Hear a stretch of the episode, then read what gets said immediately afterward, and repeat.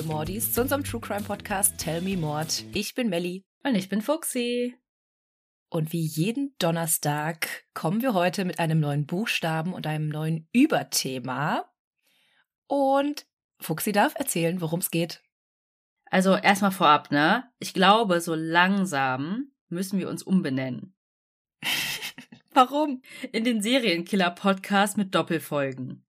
Nein, du hast eine Doppelfolge vorbereitet. Ja, diesmal ging es nicht anders. Also keine Ahnung. Entweder fesseln uns die Fälle so sehr oder es sind sogenannte Heavy Hitter, zu denen es unglaublich viel Material gibt und ich fände es irgendwie blöd, euch einige Details vorzuenthalten.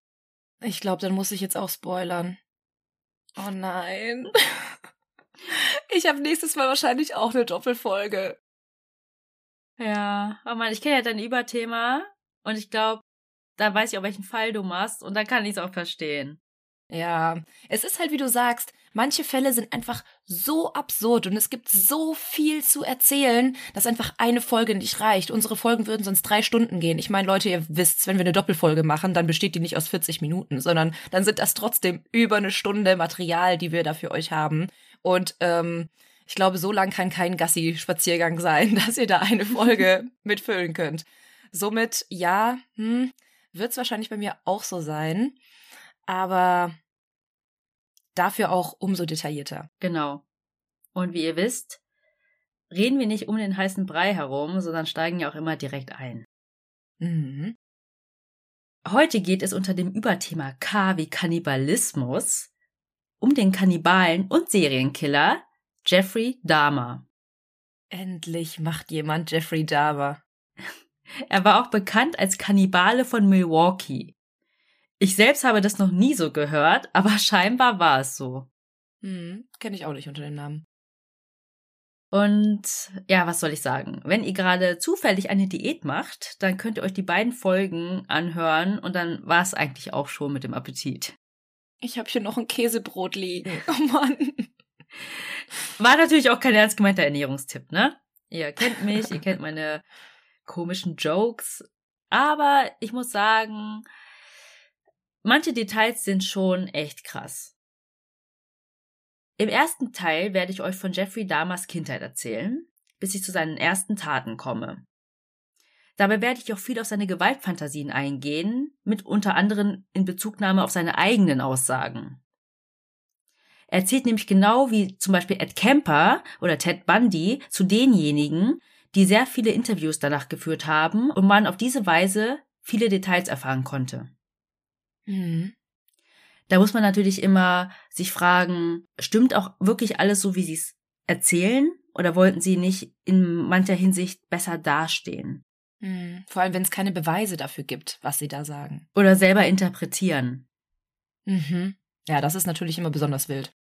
Ja, aber natürlich konnten so auch viele Leichen gefunden werden und zumindest zu Grabe getragen werden oder überhaupt die Identität von jemandem aufgedeckt werden, der noch als vermisst galt oder so. Mhm. Aber wie immer fangen wir ganz, ganz von vorne an. Jeffrey Lionel Dahmer wurde am 21. Mai 1960 in West Allis, das ist ein Vorort von Milwaukee im US-Bundesstaat Wisconsin, geboren. Seine Eltern waren Lionel und Joyce Dahmer und sie galten als durchschnittliche bürgerliche Familie aus dem mittleren Westen. Allerdings war Joyce mit der Mutterrolle überfordert. Sie war nämlich noch sehr jung, als sie Jeffrey bekam. Sie hatte schon in der Vergangenheit mit Angstzuständen und Depressionen zu kämpfen gehabt. Sie und ihr Mann Lionel stritten sich seit Jeffreys Geburt fast täglich und trugen ihre Streits auch vor ihm aus. Einige Male mussten Streits, die komplett eskaliert sind, auch von der Polizei geschlichtet werden. Und generell soll sie auch sehr streitsüchtig gewesen sein. Nicht nur innerhalb der Familie, sondern auch mit Nachbarn und Freunden. Da gab's immer so kleine Streitereien. Mhm. Der Vater Lionel war Chemiker und arbeitete an seiner Doktorarbeit und versuchte auch so viel Zeit wie möglich im Labor zu verbringen, um der Atmosphäre und den Streits zu Hause einfach zu entgehen. Oh Mann. Ist ja schon verständlich, aber darunter leiden natürlich Mhm. dann auch die Kinder. Deswegen war Jeffrey die meiste Zeit auch mit seiner Mutter alleine zu Hause, die an manchen Tagen aufgrund ihrer Depression gar nicht aus dem Bett kam. Und aufgrund der Arbeit des Vaters musste die Familie oft umziehen, weil er so verschiedene Stellen an mehreren Universitäten hatte. Mhm. Die Familie Dahmer zog also seit Jeffreys Geburt innerhalb von acht Jahren von Milwaukee nach Ames in Iowa, dann nach Doylestown in Ohio und dann am Ende nach Beth Township, ebenfalls in Ohio. Also alle zwei Jahre quasi neuer Standort. Ja, so im Schnitt. Und Jeffrey Mhm. war halt immer so der Neue. Mhm. Also ich weiß noch, da bin ich meinen Eltern auch mega dankbar. Als wir umgezogen sind, war das dann immer, wenn wir eh hätten die Schulform wechseln müssen. Ja. Also nach der Grundschule oder weggezogen sind aus meinem Heimatort, als ich eh schon zum Studieren woanders hingezogen bin. Mhm. Ich kann mir das irgendwie gar nicht vorstellen. Ich habe immer am selben Ort gelebt, also bis ich 20 Jahre alt war. Und mir haben dann auch die Leute irgendwie so leid getan oder die Kinder, die dann irgendwie neu in die Klasse kamen und niemanden kannten. Gerade Kinder können ja wirklich so gemein sein. Und wenn man sich dann nicht direkt einfindet in die neue Klasse oder nicht direkt irgendwie so seine Rolle findet, sag ich mal, dann bist du halt schnell der Außenseiter. Ja. Aber natürlich kann man sich das nicht immer aussuchen. Und Nee, klar. jetzt in dem Fall musste der Vater halt dann wegziehen. Mhm. Im Jahr 1966 wurde Joyce zum zweiten Mal schwanger und sein Bruder David wurde geboren. Es heißt sogar, dass Jeffrey sich den Namen für seinen kleinen Bruder aussuchen durfte. Ach, süß. Findest du das süß? Ich habe gedacht, boah, Ja. weird. Nein, ich finde das süß. Wenn ich überlege, wie Kinder zum Teil ihre Kuscheltiere nennen. Okay, vielleicht haben sie dann gesagt, es muss ein normaler Name sein. Vielleicht haben sie ihm auch so eine Auswahl gesagt, so du kannst dich unter diesen drei entscheiden und dann hat er quasi die Entscheidung getroffen. Das ist natürlich ein großes Ding für ein Kind und damit machst du es dem Älteren auch so ein bisschen einfacher, das neue Kind zu akzeptieren, würde ich mal sagen. Weißt Mhm. du, weil kann ja auch sein, dass die Älteren dann so ein bisschen eifersüchtig werden auf den Jüngeren und so hast du halt, guck mal, du hast den Namen selber ausgesucht, das ist dein Bruder und dann freuen die sich. Es gibt ja auch Kinder, die freuen sich gar nicht auf ihre. Geschwister. Ich, das ist deiner. Oh, das war ein kleiner Teaser zu später. Aber so generell, ich weiß nicht, Melly, was hast du für einen Eindruck so von seiner Kindheit jetzt gerade? Ich meine, das mit den Streits ist jetzt nicht so cool, aber so generell? Also eigentlich jetzt nicht so negativ und nicht so dramatisch. Ich meine, wenn du sagst, die ersten acht Jahre sind sie halt viel umgezogen, es war halt sehr unstet. Also das wäre für mich schon so ein Punkt, wo ich sage, ja gut, mh, der hatte nie wirklich eine Base, der hatte nie wirklich einen Freundeskreis. Das kann schon viel mit der Psyche eines Kindes machen. Aber ich meine, du bist auch umgezogen, hast dann auch neue Freunde gefunden. Ähm, also abgesehen davon, finde ich, hört sich das jetzt nicht so schlimm an. Gut, die Depression der Mutter, das ist natürlich auch ein großes Ding. Ich glaube, das kann auch sehr schwierig sein für ein Kind, wenn die Mutter dann immer liegt und ähm, auch mit allen Leuten Streit anfängt, was ich auch super weird finde und der Vater dann wenig da ist. Vielleicht hat ihm einfach wirklich so eine Connection zu irgendwem gefehlt. Ja. Ich würde auch sagen, dass es sehr normal klingt, weil bei anderen Fällen hatten wir wirklich krass mit Alkoholismus und Missbrauch und körperlicher Gewalt und so weiter. Mhm. Und deswegen möchte ich euch mal eine Audio abspielen, einmal von Jeffrey und einmal von seiner Mutter, was sie rückblickend darüber sagen. Mhm. I uh, sort of uh, lived in my own little fantasy world when things got too heated in the household. And uh, I carried that over for, for years, I guess. I had some anger. Probably every kid has some anger, you know, about their childhood. Uh, it, really wasn't wasn't a terrible childhood, though. You know, there were there were a lot of good times. It wasn't uh, it wasn't a really terrible time. Okay. Also um das nochmal kurz für euch zusammenzufassen, er sagt halt, dass er auch mal wütend war über manche Situationen, aber dass er denkt, dass es bei anderen Kindern auch so ist und insgesamt hatte er keine schlechte Kindheit. Und darauf folgt noch das hier. my childhood wasn't wasn't uh, filled with any any great tragedies or anything. There were good times and there were bad times. I, th- I think it was fairly normal. Krass, okay. Also da sagt er auch nochmal, meine Kindheit war völlig normal, durchschnittlich. Er hatte keine Traumata oder irgendwas Einschneidendes, eine Tragödie wäre passiert. Und dazu komme ich später auch nochmal genauer, was er dazu sagt. Ganz am Ende zu seinen Motiven. Aber das ist ja das, was er über seine Kindheit sagt. Du hast ja gerade gesagt, da gibt's noch eine Audio von seiner Mom. War es denn wirklich so? Oder hat er sich das so eingeredet?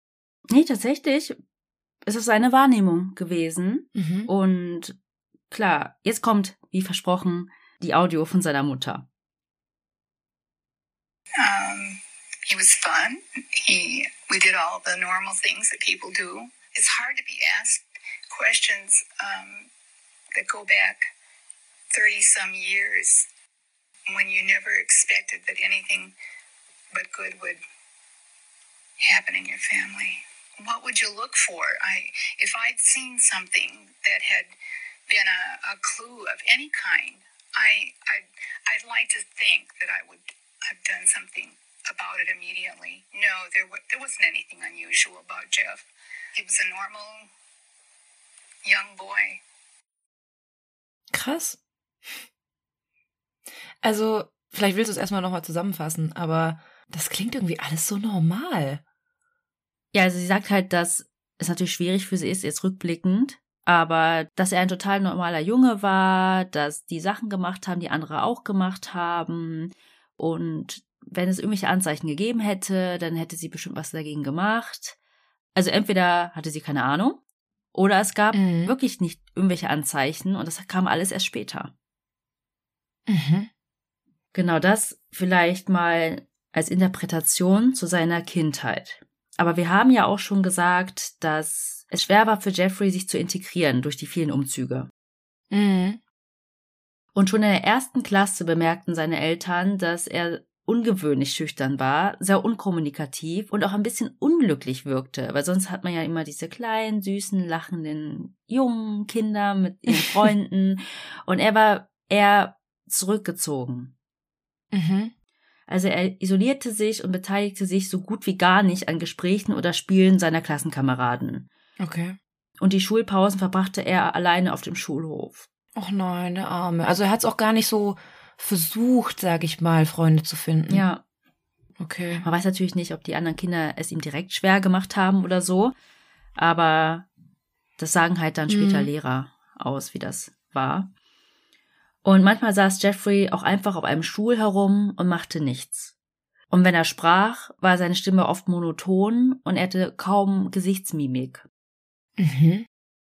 Waren die denn mal irgendwie bei einem Psychologen mit ihm? Oder haben das mal überprüfen lassen, ob das vielleicht auch andere Gründe hat, weshalb er so in sich gekehrt ist? Tatsächlich, also haben die das zwar bemerkt, aber sie haben eher gedacht oder eher gehofft, dass er vielleicht einfach nur wirklich schüchtern war und er da schon irgendwie rauswachsen würde. Mhm. Und dass es vielleicht wirklich an den Umzügen liegt oder so. Mhm. Und der Vater zum Beispiel versuchte Jeffrey für Sportarten zu begeistern, wie zum Beispiel Tennis, und er ermutigte ihn auch, sich den Pfadfindern anzuschließen. Und das machte Jeffrey dann auch. Also er kam dann den Wünschen oder Ideen seines Vaters nach, aber sein Interesse hielt nicht wirklich lange an. Vielleicht, weil das auch nicht aus seinem eigenen Antrieb heraus passiert ist, sondern eher so, dass der Wunsch des Vaters war. Ja, aber die wollten halt zumindest irgendwas dagegen Versuchen. oder dafür Mhm. tun. Ja. Stattdessen sammelte Jeffrey lieber Knochen, tote Insekten, Vögel und kleine Nagetiere. Okay, that escalated quickly. Kennst du ein Kind, das Knochen sammelt? Ich weiß nicht, hast du nicht im Wald alles Mögliche gesammelt? Äh, ja, aber vor Tieren habe ich mich immer ein bisschen geekelt. Also ich war auch eher so, ich habe Steine und Blätter und keine Ahnung, so ein paar Haselnüsse oder so oder Eicheln. Das fand ich cool, aber keine Ahnung, alles, was mit Tieren zu tun hatte, mh, fand ich jetzt nicht so prickelnd. Wobei ich sagen muss, meine Schwester war da das genaue Gegenteil. Die hat Regenwürmer gesammelt. Die hat die in so einem Glas ähm, mit Erde wohnen lassen. Also es war quasi so, dass sie denen so, so ein kleines Haus dann gemacht hat oder auch Schnecken oder so. Also Aber sie waren ja nicht tot. ja, eben. Kleiner, aber feiner Unterschied. Mhm. Aber tatsächlich, im Gegensatz zu vielen anderen Serienmördern, hat Jeffrey tote Tiere gesammelt. Er hat sie nicht selbst getötet oder Vergnügen daran gefunden, Tiere zu quälen. Mhm. Lionel als Chemiker fand das Hobby aber gar nicht so schlimm oder komisch. Er sah es eher ein Zeichen dafür, dass Jeffrey sich genauso wie sein Vater für Wissenschaft interessierte. Mhm. Gibt's ja auch. Aber da fällt mir eine Geschichte ein, die ich von einem Verwandten kenne, also nicht meinen, sondern den von meinem Freund. Der hat sich zum Geburtstag, jetzt kommt's ganz weird, einen Unterarm gewünscht. Was? Weil es ihn interessiert hat, wie die Motorik funktioniert von, ähm, von einem Arm, von Knochen und irgendwie, also, oh Gott, jetzt ich hoffe nicht, dass ich jetzt hier was komplett Falsches erzähle, aber ich glaube, der hat das sogar irgendwie bekommen. Hä? Von Wie denn? Leichenbestatter, von irgendeinem Leichenbestatter, frag mich nicht. Der ist dann später, also er ist kein Serienmörder geworden, keine Sorge, aber der ist dann wirklich in so den klinischen Bereich gegangen, ähm, eher aber in die Psychologie und war auch Professor und hat das auch gelehrt. Jetzt mittlerweile ist er ähm, auf dem Bauernhof, hat seine eigenen Pferde, weil ihm das Ganze zu viel wurde, aber ich meine, die Faszination, das Interesse, das gibt es, glaube ich, bei vielen Kindern. Ach so, der Onkel war da noch ein Kind oder wie und hat dann einen Arm Ja, ja. bekommen. Mhm. Das hast du komplett aus dem Kontext gelassen gerade. Ja? Ich dachte gerade, er wäre schon ein erwachsener Mann gewesen. Ach so, nein. Das hätte ich vielleicht dazu sagen sollen. Aber in dem Kontext, dass Jeffrey ja auch ein Kind war, als er, ähm, als er das gemacht hat. Nee, das ist mir gerade eingefallen. Keine Ahnung, vielleicht kam einfach noch nicht raus, was er so treibt. Vielleicht auch das. Und wir haben einen Serienmörder in der Familie. Ja. Als Jeffrey klein war, hat er auch ein Spiel erfunden. Das nannte er Infinity Land. Wichtig ist hierbei, man kann es auch alleine spielen. Mhm. Und in dem Spiel geht es darum, dass es so kleine Figürchen gab, die sich alle um ein schwarzes Loch bewegten. Also du hast sie dann selber bewegt. Und sobald sie sich aber berühren, werden sie quasi von dem schwarzen Loch einfach verschlungen. Mhm. Und da interpretieren jetzt alle im Nachhinein, dass es ja symbolisch dafür stehen könnte, dass damals schon in seinen Augen Berührungen zu Zerstörungen führen. Okay. Da muss ich jetzt ganz kurz drüber nachdenken, weil das ist wirklich sehr viel Interpretation. Kann schon sein, aber Kinder äh, erfinden sehr viele dumme Spiele. Ich fand das auch nicht so schlimm, aber ich wollte es zumindest mal erwähnt haben, dass es da irgendwie so Spekulationen gab. Ich finde das jetzt auch nicht so schlimm. Mhm. Das ist ja dann wie irgendwo runterfallen und so, irgendwo reinfallen. Ja, ja. Wie oft haben wir Der Boden ist Lava gespielt? Da fällst du auch quasi in die Lava. Wie brutal ist das denn? Ja, oh, meine Eltern haben es gehasst. Weil wenn ich jetzt überlege, so über Sofa lehnen und so zu springen, das, äh, Wir hatten damals so Glück, weil wir hatten quasi zwei Stockwerke in dem Haus und meine Schwester und ich haben oben ja wie so eine eigene Wohnung gehabt, also wirklich wie so ein, also ein Wohnzimmer und ein Bad und alles.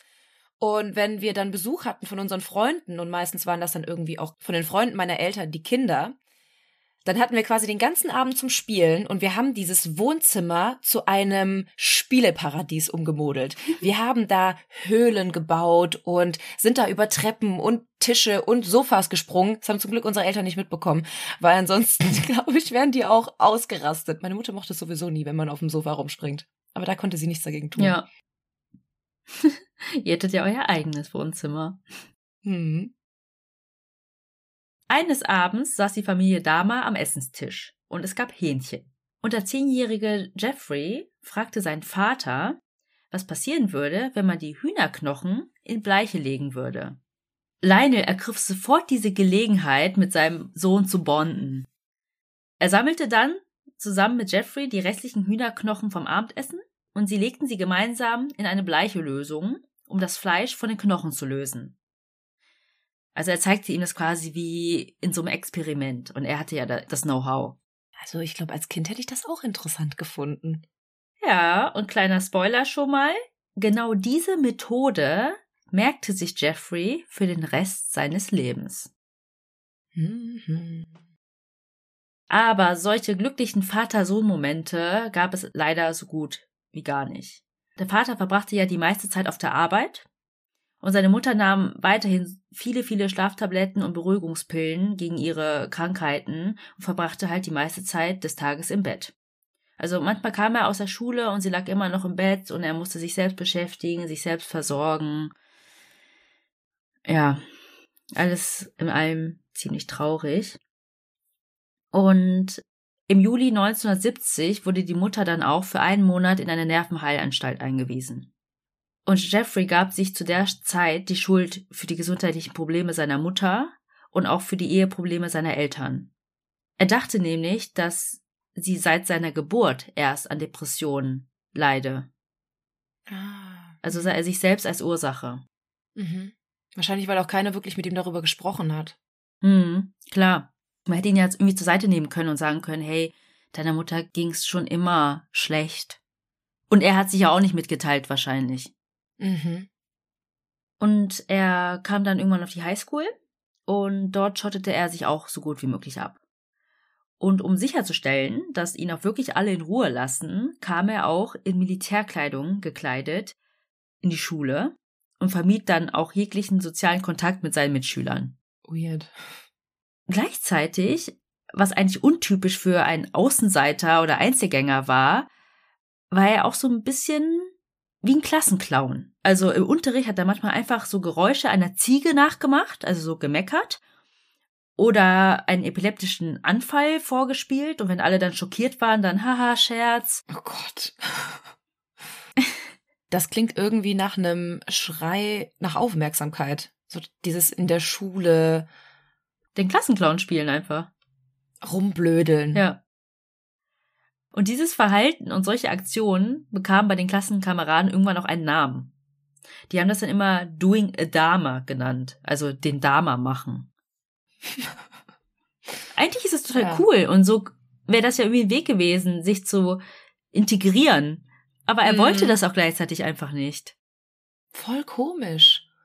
Ja. Aber Doing a Dama heißt heute bestimmt was anderes. Genau. Es gibt tatsächlich ähm, Berichte darüber, dass die Klassenkameraden heute jetzt sagen, ähm, dass man damit nicht gemeint hat, von wegen kannibalistische Handlungen betreiben oder so. Mussten die nochmal extra erklären. Ja. Mit 14 fing Jeffrey dann auch an, Alkohol zu trinken. Aber ich rede hier jetzt nicht von kleinen Experimenten und hier mal ein Mixbier trinken, mal gucken, wie es schmeckt, sondern er trank manchmal bis zu einer Flasche Schnaps an einem Tag. Was? Mit 14? 14, ja. Eieieiei. Und er ging ja ganz normal zur Schule. Trotzdem? Ja. Und haben die Eltern irgendwas bemerkt? Scheinbar nicht. Oder halt weggeschaut, vermutet man. Mhm. Genauso wie auch Lehrer. Er hatte in seinem Spind in der Schule eine Flasche Gin und trank diesen in einem Styroporbecher während des Unterrichts. Das muss man doch riechen. Eben. Deswegen, wenn jemand ihn fragte, was er denn gerade trinkt, hat er immer nur trocken geantwortet, meine Medizin. Aha. Ja gut, so kann man es auch verpacken. Und noch im gleichen Jahr bemerkte Jeffrey, dass er sich zum gleichen Geschlecht angezogen fühlte. Aber zu der Zeit, in Ohio der 1970er Jahre, war es keine gute Idee, schwul zu sein, beziehungsweise sich öffentlich als schwul zu outen. Hm. Jeffrey selbst sagt, man sollte am besten nicht mal dran denken. Traurig. Hm. Wir können so froh sein, jetzt in der heutigen Zeit zu leben. Und ich finde, das sind jetzt trotzdem 50 Jahre, 60 Jahre, ähm, ist es immer noch nicht so 100, 100, 100 Prozent anerkannt. Mhm. Ja, akzeptiert. Viele haben einfach auch noch so die Denkweise von damals Intus und kriegen es einfach auch nicht weg. Aber umso trauriger ist es, Mhm. dass damals so viele Leute sich verstecken mussten und nicht zu sich selbst stehen konnten im Endeffekt. Mhm. Ach gut, dass du sagst. Ich habe ähm, dann auch im Zuge der Recherche darüber gelesen, dass es ja auch diese internalisierte Homophobie gibt. Ich hoffe, ich benutze gerade den richtigen Begriff. Ihr wisst, ich bin gar nicht in diesem Berufsfeld unterwegs. Aber dass man selber dann eine Abneigung dagegen entwickelt, dass man ja schwul ist. Mhm. Und das dann zu inneren Konflikten führt. Ja, weil man anders erzogen wurde oder weil, weiß ich nicht, der Vater einem schon immer eingetrichtert hat, dass das was Schlimmes sei und man sich dann selber auch nicht akzeptiert. Mhm. Oder dass es eben nicht normal ist. Ja. Und auch in der Highschool ging Jeffrey weiterhin seinem Hobby nach, dem Sezieren von Tieren. Aber jetzt kam er schon ins nächste Level quasi. Er sammelte nicht nur kleine Insekten oder kleine Nagetiere oder so aus dem Wald, sondern er suchte an Straßenrändern nach totgefahrenen Tieren. Also wirklich Katze, Hund, Fuchs, was auch immer alles totgefahren wird auf dem Land oder auch in der Stadt. Und diese brachte er dann in eine Scheune hinter seinem Elternhaus. Und ich musste das da. ist ja. ja original wie bei Jim Jones. Ja, immer diese Scheune. Leute, holt Mhm. euch kein Haus mit Scheune. Kann man sich eh nicht leisten. ja, heutzutage nicht mehr. In der Scheune schnitt er die Tiere dann auf und trennte das Fleisch von den Knochen, so wie sein Vater es ihm ja einige Jahre zuvor gezeigt hatte. Er sagte später darüber, dass es ihn interessiert hat, wie das Tier von innen aussieht. Also an sich finde ich das jetzt noch nicht so schlimm, also dass man dieses Interesse hat. Es ist Mhm. halt ein bisschen die Tatsache, dass er es gemacht hat. Und er wollte auch wissen, wie sich die Organe anfühlen. Wie sie sich anfühlen. Mhm. Okay. Also wie du gerade gesagt hast, so wie es von innen aussieht, ich glaube, da gibt es wirklich viele Kinder, die haben da Interesse. Und äh, das sind vielleicht auch spätere Chirurgen oder sonst irgendwas. Ich meine, äh, irgendwoher muss ja dieses Interesse kommen, ein Lebewesen aufzuschneiden und wieder zu reparieren, sage ich mal in Anführungsstrichen. Ja, oder ein Präparator. Oder das, ja. Ähm, aber die Tatsache, dass er wissen wollte, wie es sich anfühlt, finde ich dann schon so ein bisschen skurril. Mhm. Hat dann irgendwas von dieses Fühlen, irgendwas, ah, fällt das Wort, leidenschaftliches? Weißt du, was ich Ja. meine? So, Mhm. ja. Ja, also wir wissen, er hat nichts in der Richtung gemacht und er ist auch kein Präparator geworden, denn sonst wäre er heute nicht Thema unseres Podcasts. Im Laufe der nächsten Monate entwickelte er die ersten sexuellen Gewaltfantasien, in denen er die Kontrolle über einen komplett unterwürfigen und bewusstlosen Mann hatte. Und im Alter von 16 Jahren fand er auch das perfekte Ziel für diese Fantasien. Ein Jogger lief jeden Tag am Haus der Damas vorbei. Jeffrey sagt, er wollte diesen Jogger nicht verstümmeln oder töten, sondern er wollte einfach nur neben ihm liegen und mit ihm kuscheln. Aber für ihn war das einzig denkbare Szenario, dass das passieren könnte, dass der andere bewusstlos sein müsste, weil der andere es entweder sonst nicht gewollt hätte und Jeffrey dann auch nicht die völlige Kontrolle und Macht haben könnte. Aber er hat sich auch gefragt, ja, wie soll das passieren? Wie soll er das anstellen? Soll er den Jogger einfach überfallen? Und es vergingen Tage, an denen der Jogger immer wieder am Haus vorbeilief und Jeffrey sich einfach nicht getraut hat. Mhm. Aber eines Tages nahm er all seinen Mut zusammen und legte sich mit einem Baseballschläger im Gebüsch auf die Lauer. Alter, tatsächlich.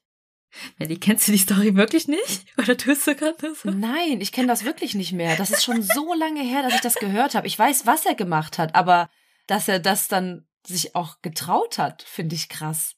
Okay. So, jetzt nehme ich all meinen Mut zusammen mit 16 Jahren und überfall einfach mal so einen random Jogger vor meinem Haus. Ja. Nee, Ich fand's so witzig, weil ich dachte, das hast du gerade richtig gut nachgemacht.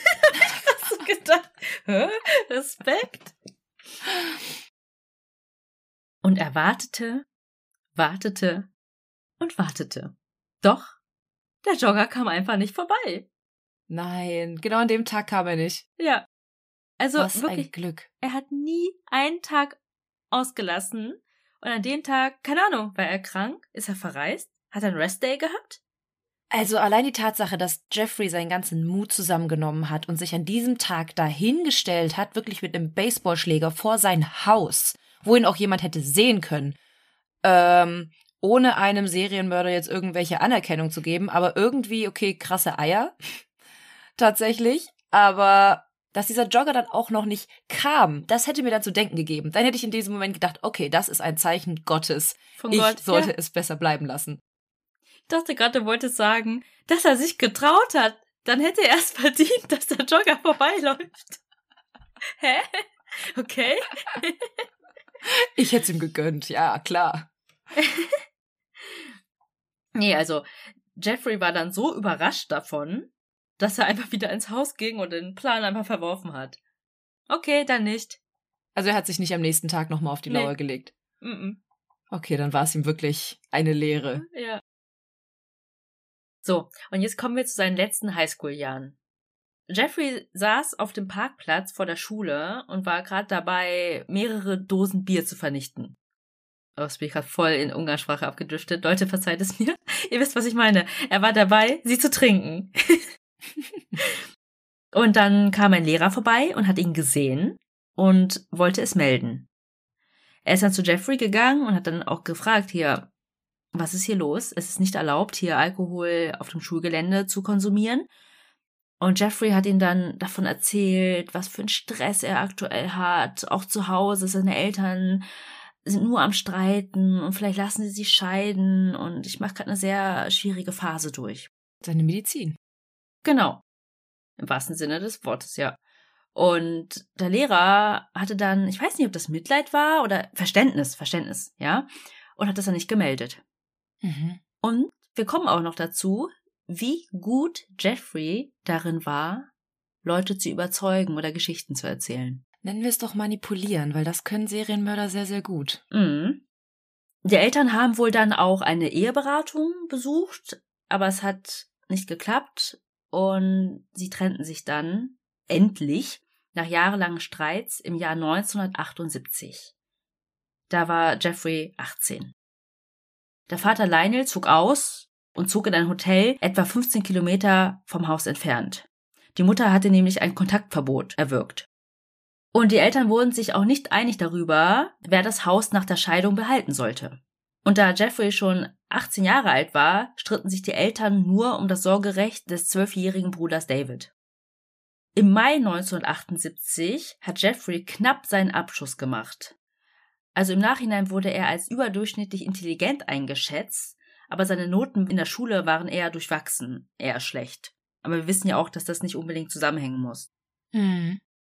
Im Sommer desselben Jahres wurde die Scheidung der Eltern dann rechtskräftig und die Mutter zog mit dem jüngeren Bruder nach Wisconsin. Und der Vater blieb erstmal im Motel wohnen. Und Jeffrey lebte einfach weiter alleine in dem Elternhaus. Okay, krass. Mhm. Er wurde quasi von seiner ganzen Familie zurückgelassen. Mhm. Jeffrey selbst sagte, dass er zu diesem Zeitpunkt sehr stark das Bedürfnis nach Nähe verspürte und auch Angst, verlassen zu werden. Absolut verständlich. Hm. Was für Angst. Es ist ja passiert. Ja. Er wurde ja verlassen. Stimmt, ja. Und er fing auch an, es zu hassen, alleine einzuschlafen. Und manchmal lag er nachts wach und konnte den Jogger immer noch nicht vergessen. Er hatte dann auch mehrere Träume darüber, wie er stattdessen vielleicht einfach einen Anhalter mitnehmen würde, ihn bewusstlos machen und sich an ihn schmiegen würde. Richtiger John Wayne Gacy. Stimmt, ja. Drei Wochen nach seinem Abschluss, am 18. Juni 1978, fuhr Jeffrey gerade vom Kino nach Hause und sah eine Gestalt am Straßenlang entlang gehen. Er traute seinen Augen nicht. Es war wie in seinem Traum. Da war ein Tramper, oberkörperfrei, und hielt den Daumen raus. Oh Gott. Es war der 18-jährige Stephen Mark Hicks. Er war gerade auf dem Weg zu einem Rockkonzert in Chippewa Lake Park, Ohio.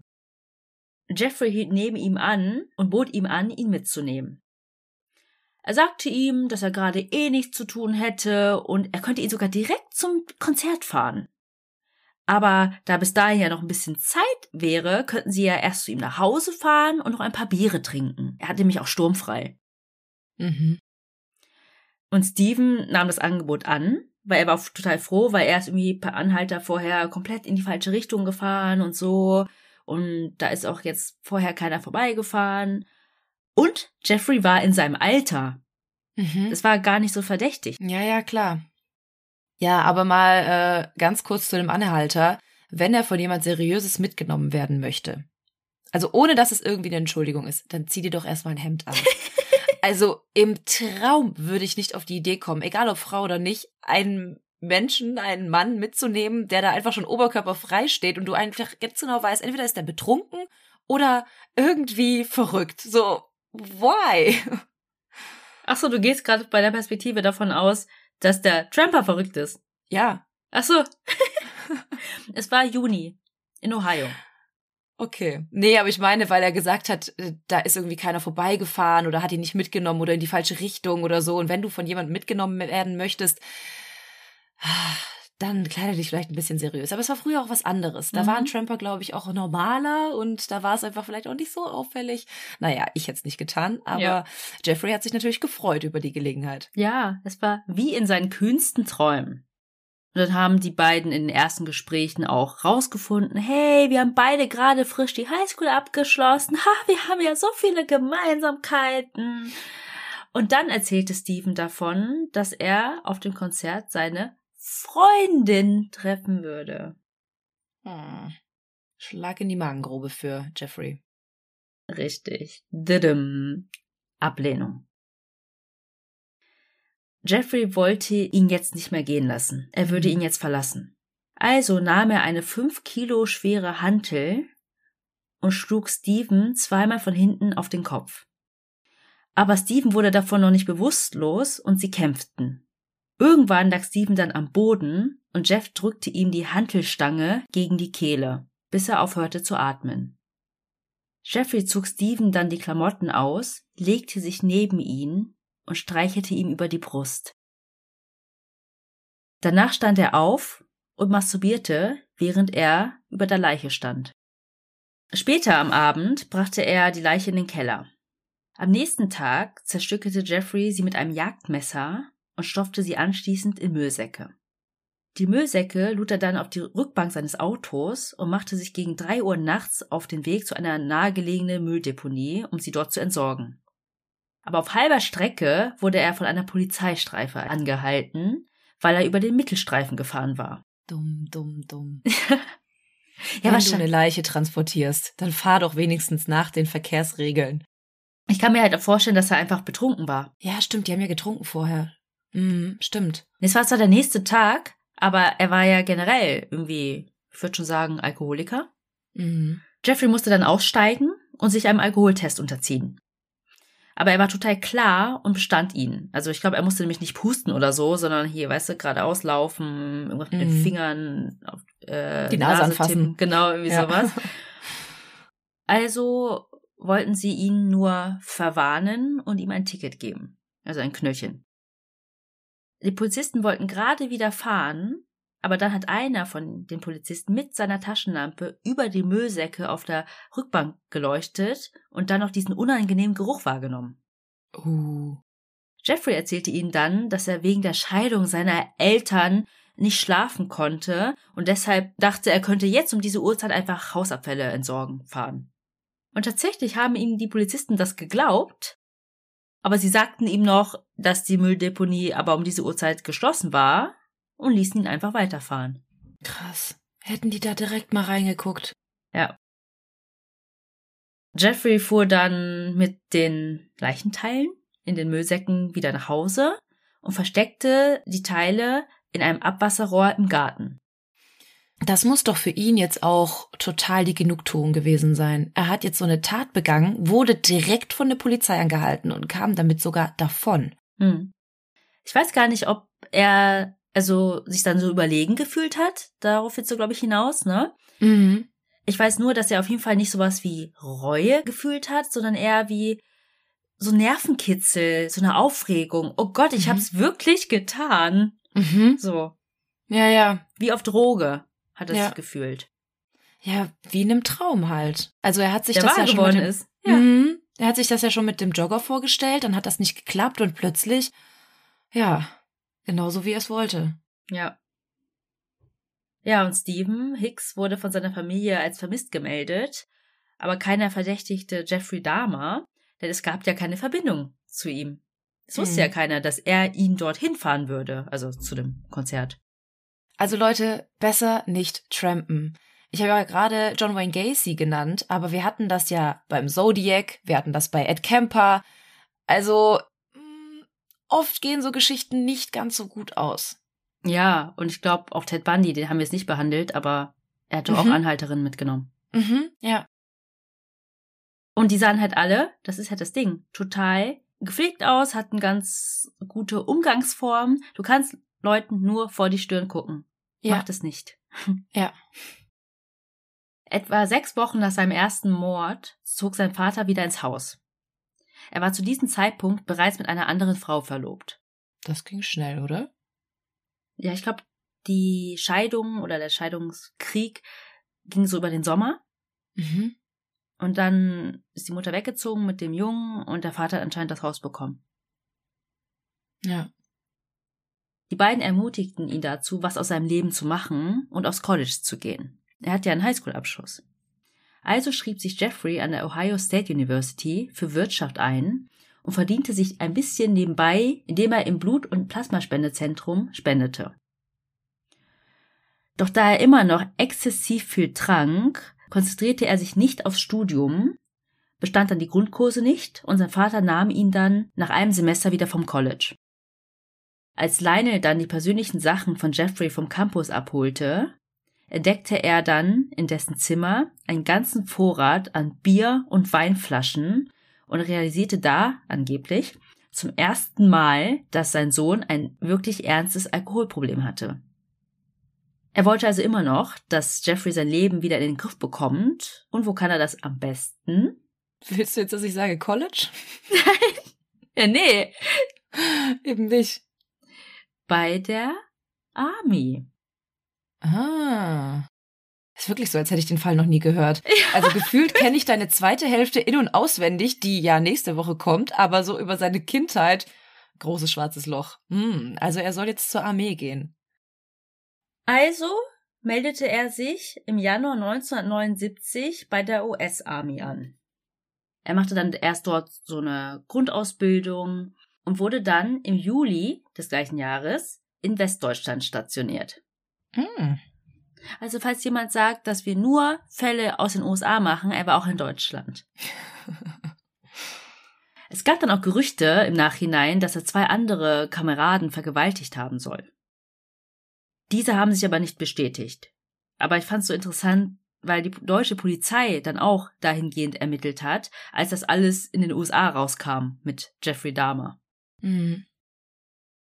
Aber ich meine, Jeffrey ist jetzt bei der Army, aber trotzdem hat sich seine Sucht ja nicht einfach gelegt. Er trank dort weiter und es gab dann noch eine Untersuchung und er wurde dann 1981 entlassen.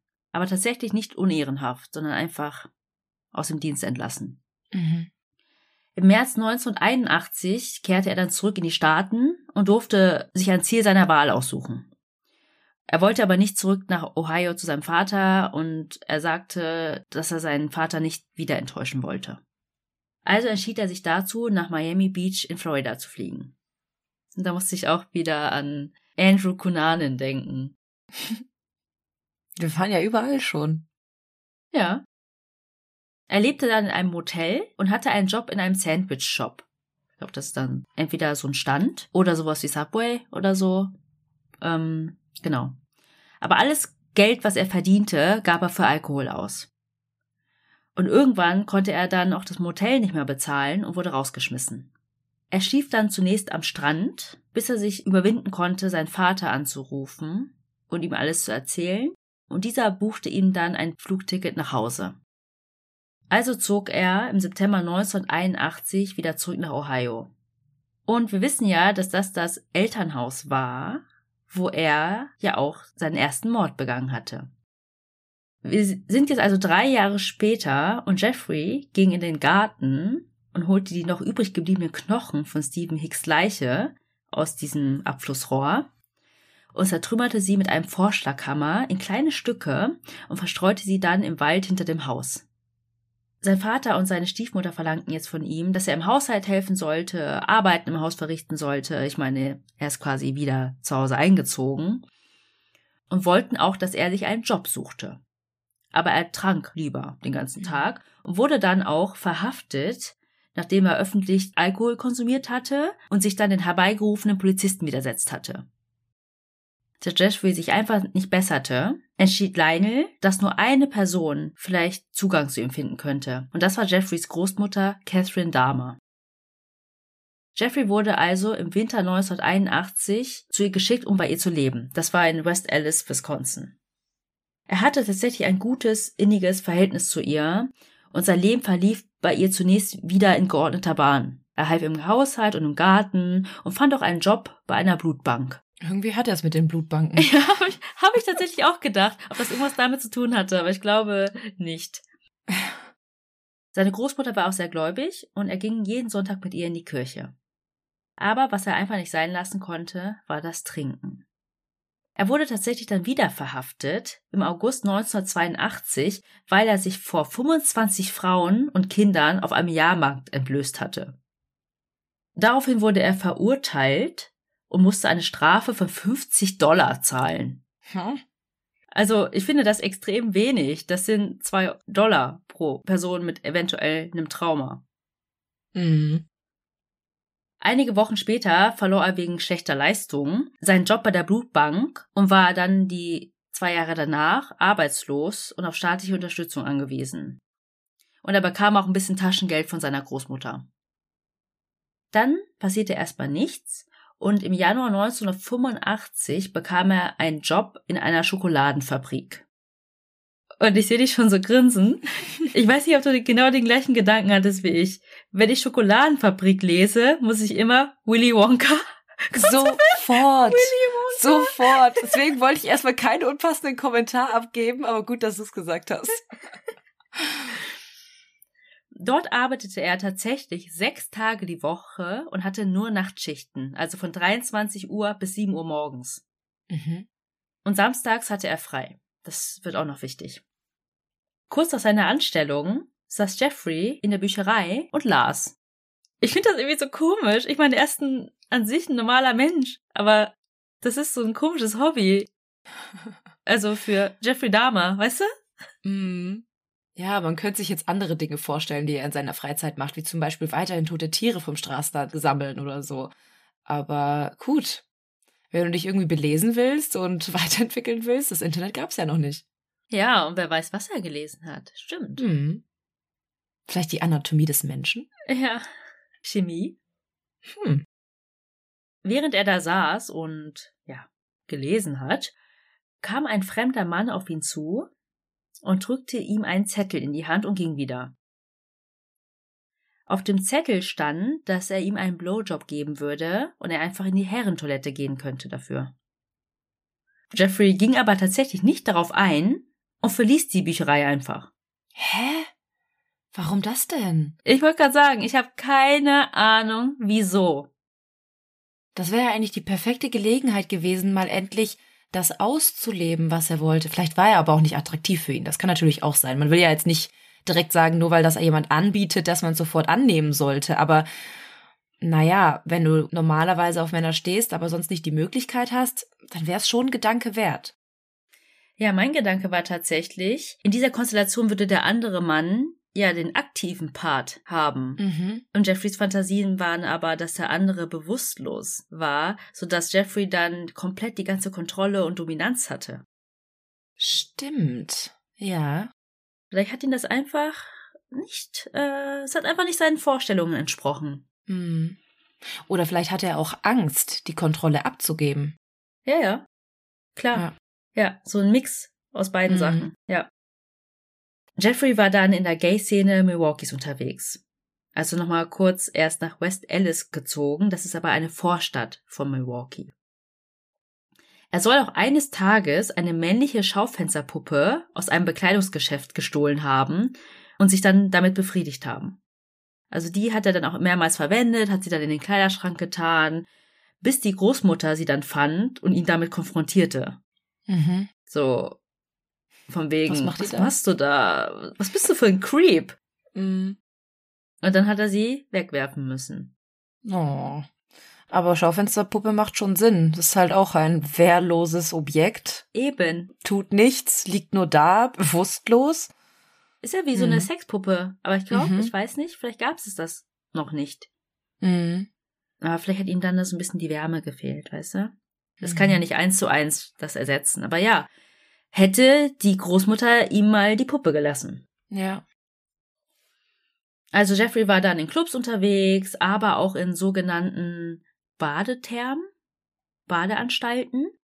Und es gab auch welche äh, speziell für Homosexuelle oder wahrscheinlich eher, denen man nachsagt, dass da mehr Homosexuelle sind. Weil ich glaube, Mhm. so anerkannt oder akzeptiert war das ja damals noch nicht. Mhm. Und dort gab es dann so private Sexräume, also Separés, ähm, wo dann die Leute Sex haben konnten. Und dort hatte er auch Sex mit anderen Männern. Mhm. Und einige dieser Männer erzählen im Nachhinein, dass Jeffrey sauer wurde, wenn sie sich bewegten oder zu laut atmeten. Oh Gott. Also für ihn sollten die dann wie leblos da einfach liegen. Mhm. Deswegen fing Jeffrey dann auch an, Schaftabletten und Betäubungsmittel in die Getränke der anderen Besucher zu tun oder mischte das selber vorher an und bot ihnen dann sein Getränk an. Ach, krass, okay. Und jetzt fragst du dich vielleicht, woher er denn diese ganzen Medikamente hat. Safe von der Oma. Das wäre ein guter Tipp gewesen, aber tatsächlich, sorry, ich hätte dir vielleicht ein paar Auswahlmöglichkeiten geben sollen. ähm, hat er sie sich verschreiben lassen mit der Begründung, weil er ja diese Nachtschichten hatte, dass er tagsüber nicht schlafen könnte. Ach, das macht Sinn, ja. Und dann hat er einfach hier, das ist ein Monatsvorrat. Und so hatte er quasi ja für sechs Tage die Woche eine. Mhm. Also richtig viele. Ja, und wenn er dann geschafft hat, die andere Person bewusstlos zu machen, verging er sich dann an ihn. Und das machte er auch dann öfter, irgendwie, ich glaube, so um die zwölf Mal, also mehr als zehn. Und irgendwann kam das dann raus und er bekam Hausverbot. Mhm. Aber es hat keiner gemeldet oder ihn angezeigt, aus zwei Gründen. Einmal, weil sich die Opfer dann dafür geschämt haben. Und man ist davon ausgegangen, wenn man das bei der Polizei meldet, das war dann so, dass die Besitzer der Therme nicht so viel Aufsehen erregen wollten. Ja, ja. Hätten sich ja ihr Geschäft kaputt gemacht. Genau. Und es war auch ganz oft so, dass die Polizisten dann so, wenn sie hören, so, uh, ah, es geht um ähm, Angelegenheiten von Homosexuellen, ähm, wir schauen da mal lieber weg. Mhm. So, und jetzt habe ich schon wieder ein neues Rätsel für dich, Melly, weil du scheinst dich ja wirklich gar nicht an diesen Fall zu erinnern. Zumindest nicht an das alles. Was wäre noch eine Möglichkeit für Jeffrey, an eine leblose Person zu kommen oder bewusstlose? Da fragst du mich jetzt was. Das weiß ich wirklich nicht mehr. Also er könnte sie ja auch betrunken machen, anstatt mit Schlaftabletten. So hat er es ja schon beim ersten Mord gemacht. Ich dachte wirklich, ich hätte zu gute Tipps gegeben. Ich lasse dich hier Hast du voll auflaufen. Oh, bist du doof, Melly? Nee. Jeffrey saß eines Tages herum und las Zeitung. Und dann sah er eine Anzeige oder einen Artikel über eine bevorstehende Beerdigung eines 18-jährigen Mannes, der gerade verstorben ist. Und was tat er? Er beschloss, dorthin zu gehen und die Leiche zu stehlen. Ey, auf so Ideen musst du doch erstmal kommen. Da ist doch auch die Familie der Person oder was hat er erwartet, dass da niemand ist? Ich glaube, er wollte zu einem Grab gehen. Nicht zur Trauerfeier. Ah, den ausgraben auch noch. Ja. Ähm, sorry, dass ich lache. Ich find's so witzig. Ich bin gerade komplett geschockt, weil ich das nicht mehr weiß. So, da klafft wirklich so ein riesiges Infinity, wie hieß das? Land. Land Hole in meinem Kopf. Also seine Idee war dann, er könnte ja den toten Körper, genauso wie die Puppe, einfach nach Hause nehmen und dann zu seiner sexuellen Befriedigung nutzen. Er ging also zu dem Grab und versuchte dann dort den Sarg auszugraben. Aber der Boden war zu gefroren, Mhm. dass er dann auch einfach, ha, nee, nee, dann nicht, aufgegeben hat, genauso wie beim Jogger. und ja. einfach nach Hause gegangen ist. Im August 1986 wurde Jeffrey wieder verhaftet. Nämlich weil er vor zwei zwölfjährigen Jungen masturbiert hat. Er wurde also wegen unzüchtigen Verhaltens verhaftet. Seine Ausrede war, er hätte nur gepinkelt und nicht gewusst, dass die Kinder in der Nähe waren und es hatte, und es hätte nur so ausgesehen, als ob er was anderes macht. Er bekam dann nur ein Jahr auf Bewährung. Und eine Auflage war es, dass er eine Psychotherapie besuchen musste. Die Therapeutin beschrieb ihn im Nachhinein als sehr verschlossen, uneinsichtig und auch unkooperativ. Er saß zum Beispiel in den Sitzungen einfach mit dem Rücken ihr zugewandt. Okay. Sie notierte in ihren Unterlagen definitely spooky. Okay, wenn das schon eine Therapeutin sagt. Mm, Definitiv unheimlich. klingt aber so unseriös. Ja, ich glaube, sie hat da noch andere Sachen reingeschrieben. Aber für sich, weißt du, in ihren Notizen. Ich glaube nicht in ihrem Ja, ja. Bericht, sondern in ihren Ja. Notizen. Creep. Ja. Und an dieser Stelle würde ich tatsächlich jetzt einen Cut machen. Nein. Oh. Ich will wissen, wie es weitergeht. Ja. ist wirklich so, als hätte ich es noch nie gehört. Und wie ihr auch mitbekommen habt, es ist unter K wie Kannibale oder Kannibalismus, aber er hat noch nichts dergleichen getan. Mhm. Dazu kommen wir im zweiten Teil. Da geht es nämlich um die weiteren Morde. Ich habe auch Serienkiller gesagt, war ja auch schon ein Hinweis. Und wie es ihm gelang, mehrere Jahre unentdeckt zu bleiben und auch um seine gescheiterten Versuche aufzuhören. Und zum Schluss soll es um seine Verhaftung und den Prozess gehen. Ja, total spannend. Tatsächlich wäre das auch ein Kommentar gewesen, den ich gerade sagen wollte, dass er noch niemanden gegessen hat. Also, dass er noch keine kannibalistische Handlung durchgeführt hat. Sagt man das so? Ich glaube schon.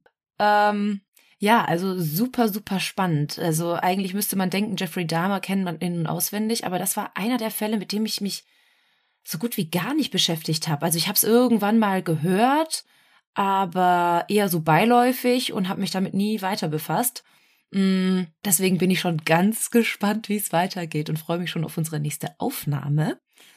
Aber bis dahin würde ich sagen, kommen wir zu unserer neuen Rubrik. Oder was meinst du? Yes. Die hast du ja letztes Mal schon eingeführt, das allererste Mal. Und leider haben uns noch nicht so viele Mordis da draußen geschrieben von ihren eigenen Heldentaten, denn eigentlich hätten wir ganz gerne eure Heldentaten erzählt, aber stattdessen musste ich mich dann selber auf die Suche machen und habe einen sehr interessanten Fall gefunden, den ich euch gerne ganz kurz schildern möchte, weil ich das wirklich ähm, ja ganz cool fand, was die drei Männer da gemacht haben. Nämlich steht das unter dem Titel Ein Orden für die Helden. Und da geht es um drei Syrer, die in Leipzig einen flüchtigen Terrorverdächtigen festgesetzt haben. Nämlich war es so, dass der Terrorverdächtige Jabba A. in einem Online-Netzwerk für syrische Flüchtlinge nach einem Schlafplatz in Leipzig gesucht hat. Und die drei Männer, die lebten schon gemeinsam in einer Wohnung, also hatten ähm, dort Unterschlupf quasi gefunden, beziehungsweise haben dort gelebt ähm, und dachten, ja, wir möchten einem Landsmann helfen und sind losgegangen und haben ihn sogar abgeholt. Und als sie dann zu Hause waren, haben sie zufällig bei Facebook entdeckt, dass die Polizei einen Aufruf gestartet hat, dass dieser Mann gesucht wird. Denn in seiner Wohnung wurden mehrere Kilogramm gefährlichen Sprengstoffs gefunden, sowie weitere Materialien, die zum Beispiel zur Herstellung von einer Sprengstoffweste geeignet gewesen sind.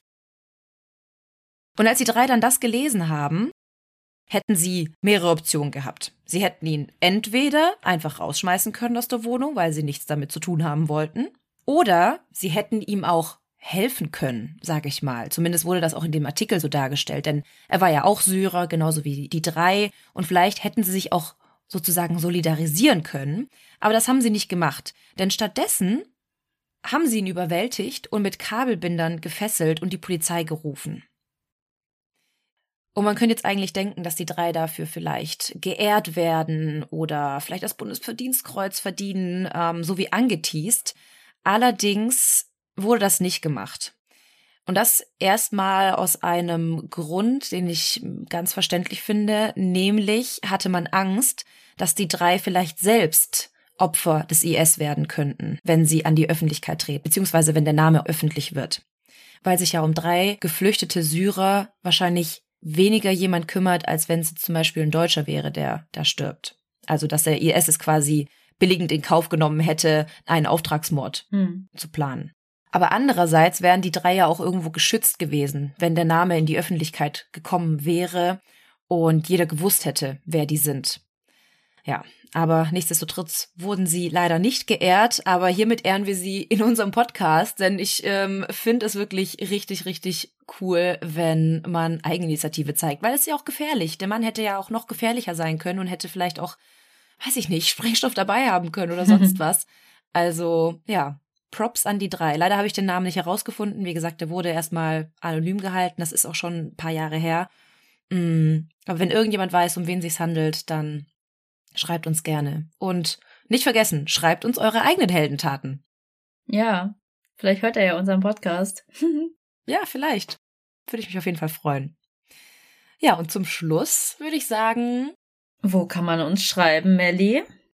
Schreibt uns bei Instagram sehr gerne unter Tell Me More Podcast. Wenn ihr kein Instagram habt, dann dürft ihr uns auch sehr gerne bei Facebook schreiben. Da heißen wir genauso wie bei Instagram. Oder schreibt uns eine Mail an tellmemodpodcast.gmail.com. Darüber freuen wir uns sehr. Und ja, da könnt ihr uns Fallvorschläge schicken. Ähm, Lob an unserem Podcast, das hören wir immer sehr, sehr gern. Oder ja, einfach ein paar Anregungen. Ihr könnt uns aber auch anders unterstützen, wenn ihr möchtet. Und zwar geht das bei Kofi. Da könnt ihr uns ein kleines Trinkgeld dalassen ähm, ihr könnt auch dazu schreiben, wofür wir das ausgeben sollen. Zum Beispiel ein Kaffee oder ein Getränk oder eine Brezel. Ähm, oder ein Unterarm. Alle Unterarme bitte zu uns. Nein, ähm, den Link dazu findet ihr bei uns in den Show Notes und wie immer bewertet unseren Podcast, wenn ihr ihn gut findet. Egal wo ihr könnt, bei Spotify, iTunes, ähm, Podimo, oder einfach eure Podcast-Plattform der Wahl. Ich glaube, damit tut ihr uns am meisten eingefallen. Ganz genau. Und bis Teil 2 bleibt uns nur noch zu sagen, was wir immer sagen. Wir hoffen, ihr habt Lust auf mehr bekommen. Oder Moormord. Und bis zur nächsten Woche. Ciao.